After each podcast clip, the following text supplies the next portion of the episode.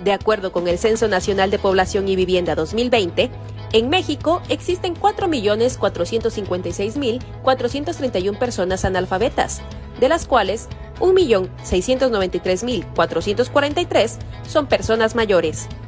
La Organización de las Naciones Unidas asegura que es necesario reducir las desigualdades e inequidades que obstaculizan el acceso a la alfabetización de infancias, juventudes y personas adultas. En Chiapas se llevan a cabo diversos programas, entre ellos el este, nivel inicial para las personas que no saben leer ni escribir, que no han cursado ningún grado de, de estudios.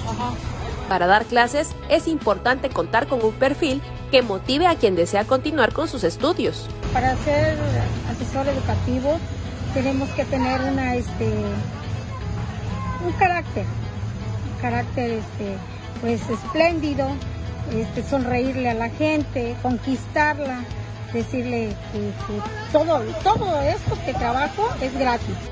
Como es el caso de la docente Verónica Chávez Gutiérrez, quien desde hace años se dedica al servicio de esta labor y se encuentra muy contenta. Muy orgullosa, muy orgullosa porque ya tengo mis años aquí trabajando, tengo 25 años laborando este, como asesor educativo y me siento orgullosa de que mucha gente ha recibido sus papeles tanto como de primaria y de secundaria.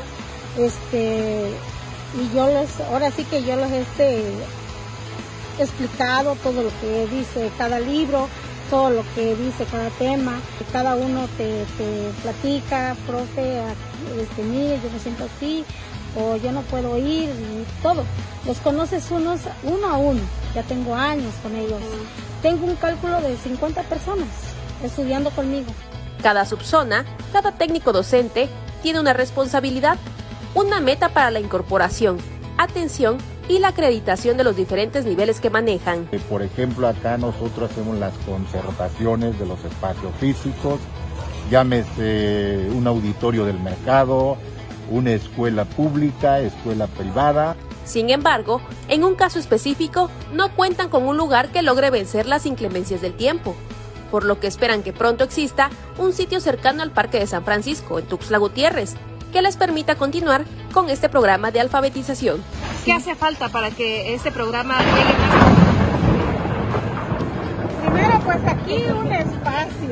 Aquí es el único espacio que tengo así al aire libre. Es el único espacio. Y ahí tengo, ahí en el mercado tengo un espacio, gracias a Dios, donde ahí cuento con 30 personas estudiando. ¿sí? Perfecto. Y eh, todos le echan ganas, todos se presentan a asesoría, todos este, llegan a clases, allá llegan uniformados. El reto que yo tengo es estar orgullosa de cada, cada niño, cada adulto, cada anciano que está conmigo, que recibe su certificado. Sentirme satisfecha que ellos ya se van con sus estudios.